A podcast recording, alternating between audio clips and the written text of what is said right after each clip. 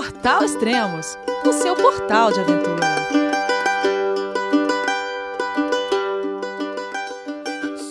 Bom dia, boa tarde, boa noite, bem-vindo a Extremos, o seu podcast de aventura. Aqui quem vos fala é Elias Luiz e esse é o primeiro podcast da temporada 2018 do Everest. E hoje vou conversar com o Roman Romancini. Olá, Roman, tudo bem? João, é você, meu filho? Alô, pai. Eu consegui. Eu tô no cume do Everest. Eu vi, meu filho. Te acompanhei o tempo todo pela sua página Spot. A família de produtos Spot utiliza tecnologia 100% via satélite para manter você sempre conectado em suas aventuras. Fale de qualquer lugar do mundo através do Spot Global Fone e utilize o Spot Gen 3 para estar sempre rastreado e conectado aos serviços de emergência. Desapareça quando quiser, seja encontrado quando precisar. Saiba mais em findmespot.com.br. Bom dia, Elias. Bom dia, Brasil. Aqui já é bom dia, né? São 6 horas da manhã aqui. Aqui é 9h40, cara, ainda. Da noite. E onde você tá, Romã? Estamos em Nantes, cara. Eu e Rafa estamos em Nantes, Bazar, a 3450, apreciando um nascer do sol maravilhoso aqui nas montanhas. É, legal. Hoje é dia.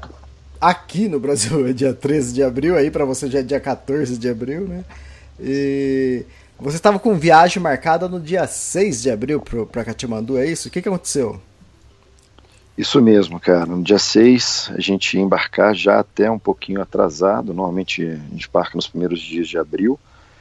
É... Mas lá no aeroporto eu descobri que meu passaporte tinha cinco meses e poucos dias de validade e o Nepal exige agora seis meses de validade. Então não me deixaram embarcar.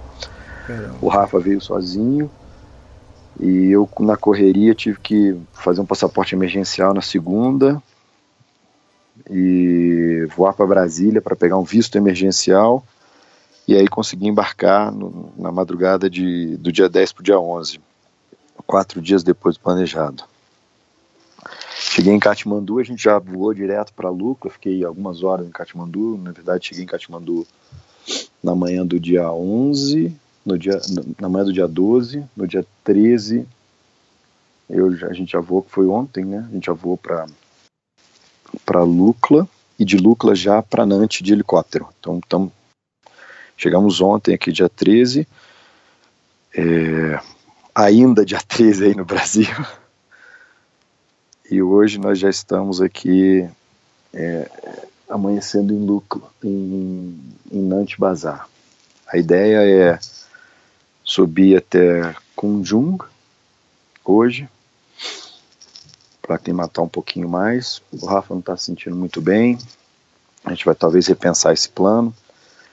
Mas nosso plano segue é, o cronograma normal de ir para Pangbotia 4000 amanhã, dia 15, para Dingboche a 4400 no dia 16.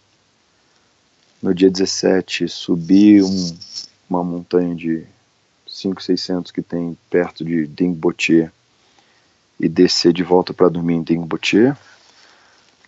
No dia 18, a gente vai para Lobuche.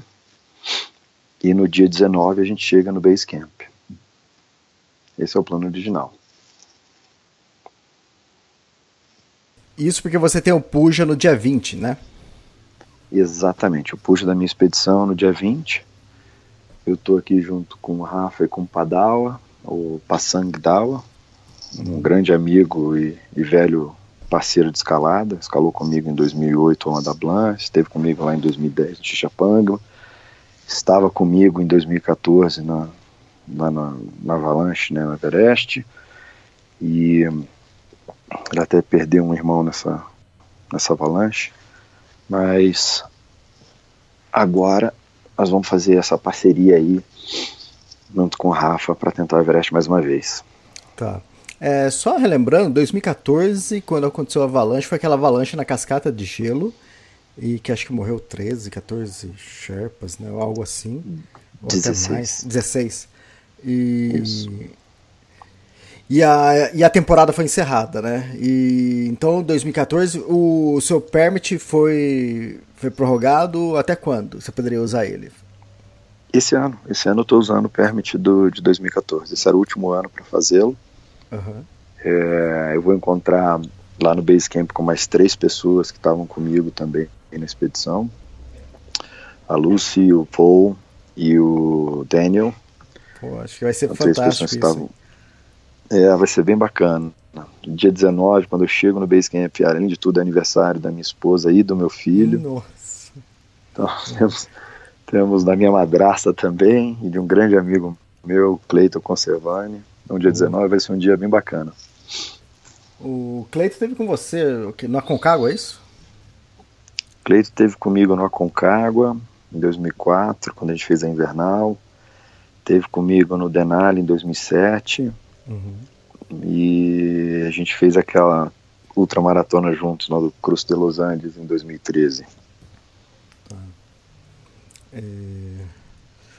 Bom, é, aqui eu, só recapitulando uma coisa que você falou do, do seu passaporte que você é, acabou tendo que pegar um visto em Brasília. Normalmente quem embarca para o Nepal, que vai descer, pousar em, em Katmandu, se, e seu passaporte está em dia, você tira o, o visto é, no próprio aeroporto, né? Você tira o visto, você paga pelo visto, você vai ficar um mês, dois meses, você paga pela quantidade de tempo. Mas com o seu passaporte de emergência você não podia fazer isso, né? Cara, inclusive isso é um grande aprendizado e vale aí para todo mundo que quiser vir Exato. para o Nepal. Primeiro, eu recomendo que tirem o visto antes. É, isso evita as enormes filas na chegada aqui no Nepal.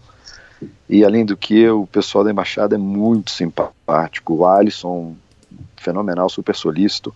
Então vale a pena. Segundo, como eu não, não, aten, não aten, atentem-se para o, o tempo do passaporte, seis meses é a validade, não cometa essa besteira.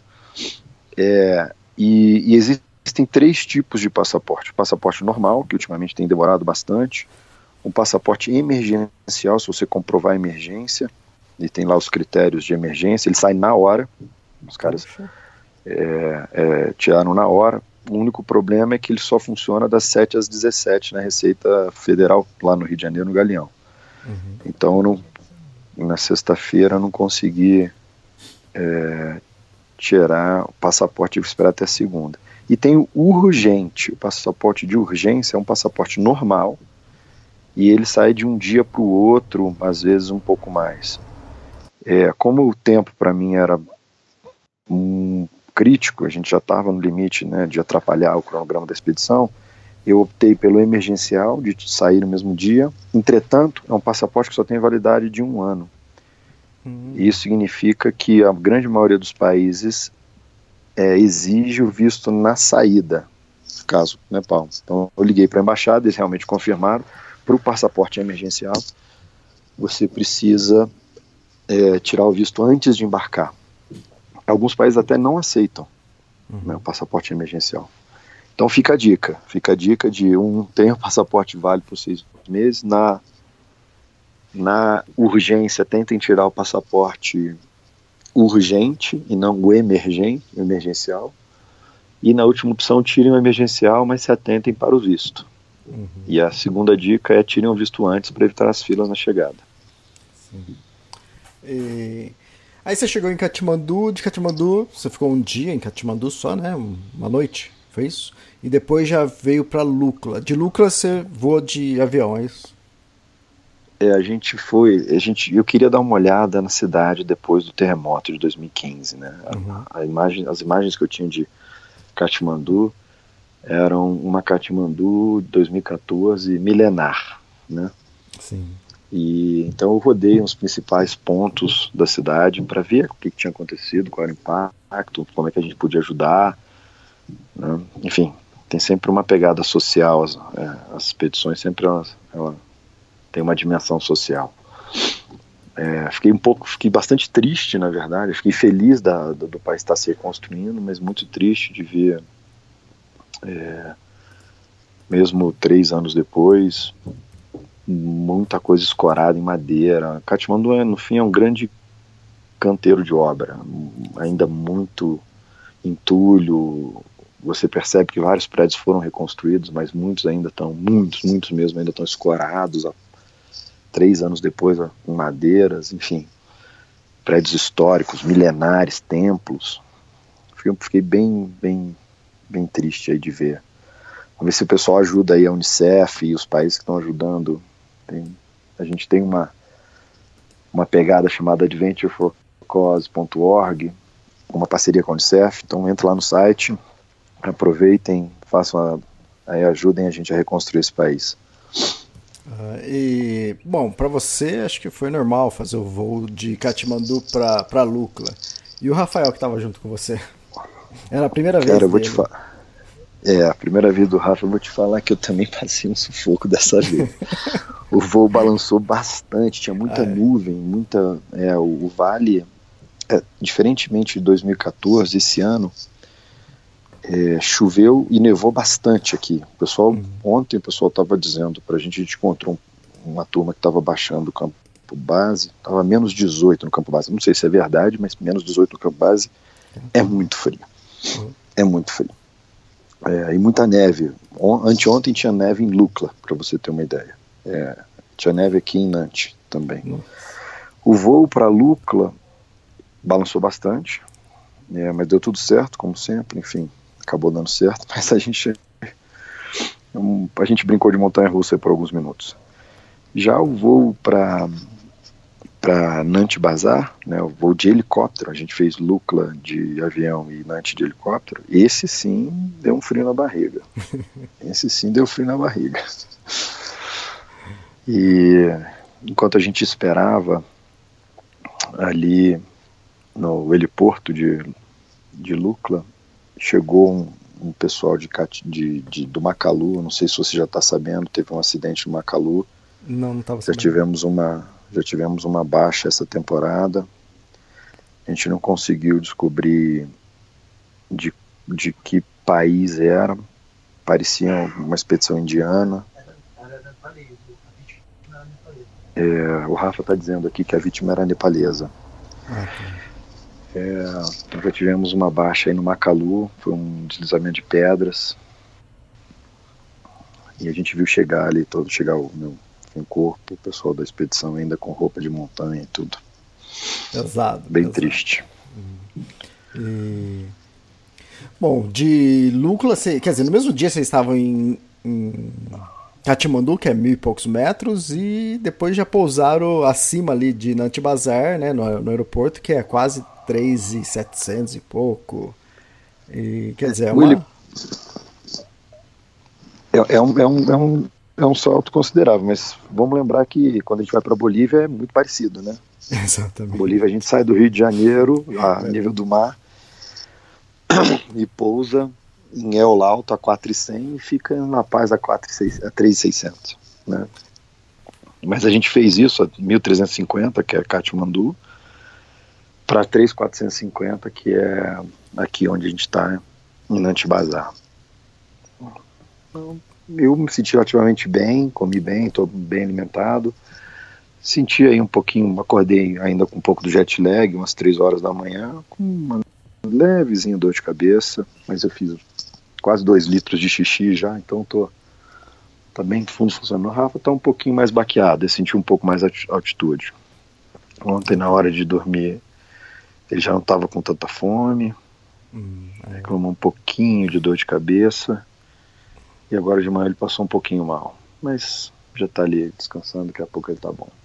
Hoje é o dia de relaxar aqui. Tá, Você vai, vocês vão relaxar, mas vocês devem subir ali para Everest View, é isso? Alguma coisa no, no, naquele hotel ou não? É, esse é o plano original. A gente ia hum. fazer umas fotos, umas filmagens, né?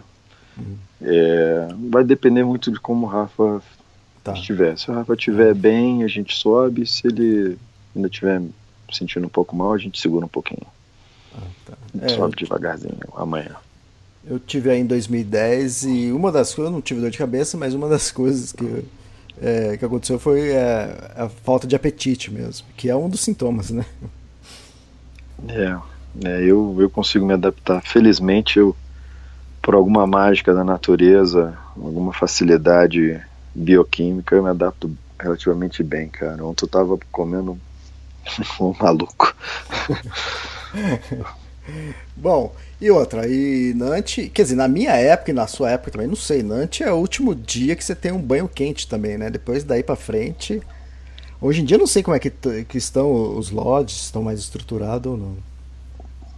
Cara, eu já vim preparado para meu banho. meu banho foi Katmandu. Eu já vim preparado para banho de gato daqui em diante, meu amigo. Tá frio, tá bem frio, cara. Não sei se a gente vai tomar. De repente a gente toma um banho hoje aqui, né? Mas eu tô tranquilo. Não, tem, tem, tem chuveiros ainda para cima. Botier, no, no Sun Lodge, onde a gente normalmente fica, tem, tem uma água quente lá. Enfim, em Ding Botier também tem. Já tem algumas coisas. E até Base Camp, né? em 2014 eu tomei um, um banhozinho numa bacia de, de gelo derretido durante um minuto e meio, mas, mas já deu para ajudar. Um banho, banho é um privilégio da, de outros lugares, não daqui. Agora que a gente abstrai um pouquinho dessa de, desse, desse luxo. O, a equipe que você está fazendo parte já está mais para frente. É isso, já chegaram no acampamento base ou não? Na verdade, cara, a equipe sou eu, o Rafa e o Padawa. A gente está ah, tá. usando é, toda a estrutura e, e, o conhecimento do Henry Todd, que é o meu guru aqui na, no Himalaia, né, me ensinou grande parte do, do que eu sei sobre as montanhas daqui. Mas ele, ele monta uma expedição guarda-chuva, na verdade. né? Então tem quatro núcleos essa expedição e nós somos um dos núcleos. Então tem um, tem um grupo lá do pessoal que eu conhecia em 2014. Eles estão num núcleo tem o Victor Sanders com, com outro grupo e tem um terceiro núcleo que eu não sei quem é que está como o guia principal. Mas no nosso caso, somos eu e Padawa, que vamos subir a montanha. O Rafa tem um permit para subir o, Lut, o, o Nuptse, que na verdade para ficar no campo base precisa de um permit para escalada, né? E o permit ah. mais barato é o do Nuptse. Então, Rafa, se quiser, pode escalar o Nuptse. primeira sessão brasileira do Nuptse. É, e ele deve ir até o campo 2 comigo, que é o ABC, né? O Advanced Base Camp. Que fantástico. O Rafa ele vai estar tá fazendo as filmagens, é isso, né? Isso, o Rafa está documentando toda a expedição, tá? Ele é o produtor junto com a Urca Filmes é, do, do, do filme que a gente está tá fazendo sobre a minha história. Fantástico, só imagina, eu fico imaginando as imagens. Já vi as primeiras fotos que vocês mandaram, a gente vai usar também aqui para na capa do podcast, para outras coisas. Já estamos publicando aqui na cobertura online e as fotos estão fantásticas. Então, fico imaginando depois o, o filme também.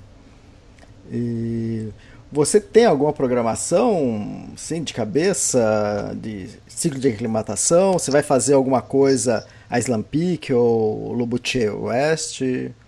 antes de fazer os ciclos pela cascata de gelo? Cara, eu tenho conversado bastante com o Harry sobre isso. Na verdade, a gente vai fazer um, um 5600 uhum. em, em Dingboche, que vai ser o primeiro. É, eu gosto muito de usar o campo 1 do Pumori, porque ah, é day track do, do, do, do base camp além de ter uma vista fenomenal. O pessoal adora a vista do Calapatar, mas o dia que descobrirem a vista do campo do campo 1 do Mori, eles vão, vão, acho que vão preferir. É, é, é, mais ou menos a altura do campo 1, né, do, do, do, do Everest.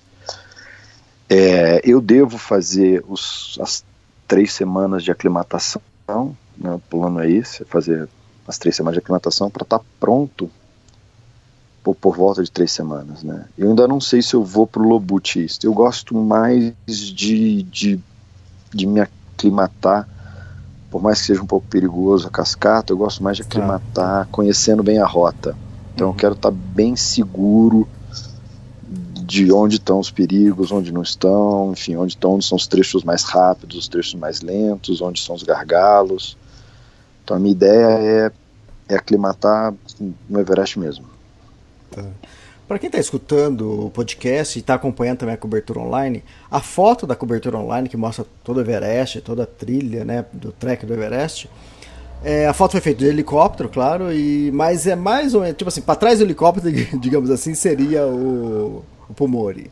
Né? E você fazer o, o que você está pensando talvez fazer, é o campo 1 do, do Pomori, né? E é mais ou menos nesse lugar onde onde fica, né? Onde está a foto, que é bem, bem na. O Pumori termina bem no acampamento base, né? Exatamente. Ele é uma montanha que fica atrás do acampamento base, né? Todo mundo olhando para frente para o Everest, o Pumori fica atrás. É uma montanha maravilhosa, maravilhosa, linda. É... Infelizmente ela anda com, com um índice de avalanche muito grande por causa do global warming, né? Do degelo mundial. Mas o campo 2, ele é o, o campo 1, um, perdão, campo 1 do, do Pomor, ele é um ele, ele, é bem acessível, é um trekking bem acessível é, e, e, e, tem bastante elevação. Então dá para fazer quase que diariamente, se quiser. Né, uhum. Bater quase a 5,900. O Lobut é 6,100, se eu não me engano, não é isso? 600 e alguma coisa. É 619. Então, é, então para ir a 6,100 e dois, três dias, eu talvez prefira fazer. Não sei, vou discutir isso ainda, vai depender muito das condições, obviamente, mas a minha ideia original, meu plano original, é conhecer bem os detalhes da cascata, cada detalhe. Né? Uhum. Como costumo dizer, o diabo mora nos detalhes, então eu quero ter certeza dos pontos de perigo, dos, dos pontos de gargalo, né? Aprendendo com 2014, né? a grande tragédia, mais do que a avalanche, foi o gargalo, né? Tinha muita gente no mesmo lugar. É, e aí quando teve a avalanche, o que normalmente ou não pegaria ninguém, ou pegaria uma ou outra pessoa, tinha um, sei lá, um estádio de futebol cheio lá dentro. Então muita gente foi, foi, foi, foi ferida e 16 morreram. Tinha mais de 42 feridos. Então era muita gente esperando a, a, a escada ser consertada, né, o ponto de gargalo. Então eu quero, esse ano eu quero conhecer todos os pontos de gargalo, todos os pontos de, de, de potencial risco. Tá, para quem está acompanhando a cobertura online lá pelo, pelo Extremos, na foto principal também, na, onde tem a cascata de, gelo ali, eu coloquei em vermelho o risco de avalanche, que é exatamente essa avalanche que aconteceu em 2014. E tem um outro risco de avalanche que eu coloquei no acampamento base, que foi devido ao terremoto de 2015, né, que também matou é, 21 pessoas. Quase isso. Isso, 20, 22. 22. 22. É. é, eu, infelizmente, ontem eu fiquei sabendo que o nosso cozinheiro, o é, Pemba, ele morreu nessa avalanche. Ah. Ele, é, eu até estava perguntando para o Padal sobre isso né, quem seria o cozinheiro, conversando com ele, ele falou, não, Pemba, 2015, faleceu. É, na, é uma avalanche que inclusive vem do Pumori, né? Isso. Com, com todo o terremoto, é, desceu uma, praticamente uma face inteira do Pumori em cima do campo base. Uhum. E, o que, e o que matou muita gente, na verdade, não foram nem os debris, né? Não foram nem os rochas, foi sim aquela rajada de vento que catapultou né, as pessoas. No caso nosso lá, né, foram dois cozinheiros e um Sherpa. Eles foram catapultados pelo, pelo vento. Oh, esse ano a gente está com oito, contando com você, oito brasileiros que vão escalar o Everest. E tem uma pergunta que o internauta fez, até interessante.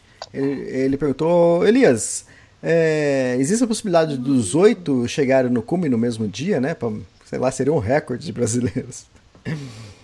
Isso seria lindo, cara. Fantástico ver o esporte.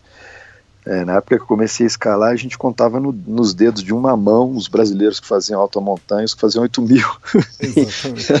Eram poucos dedos. É, então eu acho isso muito legal que o esporte está tomando dimensão, que o, enfim, o brasileiro está tá, tá entendendo a beleza e, e a riqueza desse tipo de experiência. É, fico, fico muito, muito, muito feliz de ver isso quanto mais melhor, né? Quanto mais melhor. Acho que o coletivo é sempre maior que o individual. E eu vou procurar, vou, já conheço o Carlão, óbvio, o Carlão é um grande amigo, sim. vou procurar todos eles que estão lá e vou, vamos, vamos conversar, vamos ver. Quem sabe? Quem sabe o cronograma de. São expedições muito distintas, né? Isso, exato. Então, é difícil então, isso acontecer, mas... né? É que cada um está num ritmo diferente, está numa aclimatação diferente. E também chega o, o, as janelas de cume. É, algumas expedições escolhem uma janela, outra escolhe outra. Então, para bater todo mundo é quase que impossível, né? Agora, tudo bem, é reunir um, um número maior talvez seja possível, mas é difícil, cada um está num ciclo diferente, momento diferente. É, é. Mas vamos ver. Vamos, é tudo questão de planejamento. A gente pode pode ver se consegue planejar e combinar. Eu, eu sou bem, eu tô bem flexível, né? Assim, uhum. o que vai ditar o meu, na minha tentativa de come vai ser de fato a, a minha condição fisiológica, vai ser a condição meteorológica. Então eu estou bem flexível. Como eu estou numa expedição muito pequena, estou escalando com um cara que eu confio, o Padal já tem nem ele sabe quantos cumes de Everest ele tem. Eu perguntei para quantos cumes você tem? Ele falou 22. Mas eu não sei, eu acho que eu não recebi o certificado de, de dois, acho que são 20. É. então, assim, cara, toda temporada ele faz duas vezes o cume. É, mais ou menos. É, o recorde então, hoje em dia é, acho que é 21 cumes, acho que tem três pessoas com 21, e acho que tem um Sherpa que vai tentar o 22 segundo, vai, vai se isolar. É. É muita coisa. É, o Padal, é, é, não, inclusive o Padal, a gente uma vez conversou isso, ele tinha 20 cumes lá em 2014. Uhum. Em 2014 eu lembro, ele tinha 20 cumes. É, só que eu acho que ele não recebeu o certificado de, de uhum. todos. Né? Ele mesmo falou, acho que foram 22, não sei, é, não importa, é um cara super humilde, eu acho isso fantástico. Ele não está interessado no recorde, eu estou interessado em seguir a carreira dele, a profissão dele, enfim, cuidar da família para dar uma figura. Um monstro, forte, super forte. Sou super confiante. Ele com certeza é, é, é o Sherpa mais forte que eu já conheci. Já tive com ele em várias em vários lugares.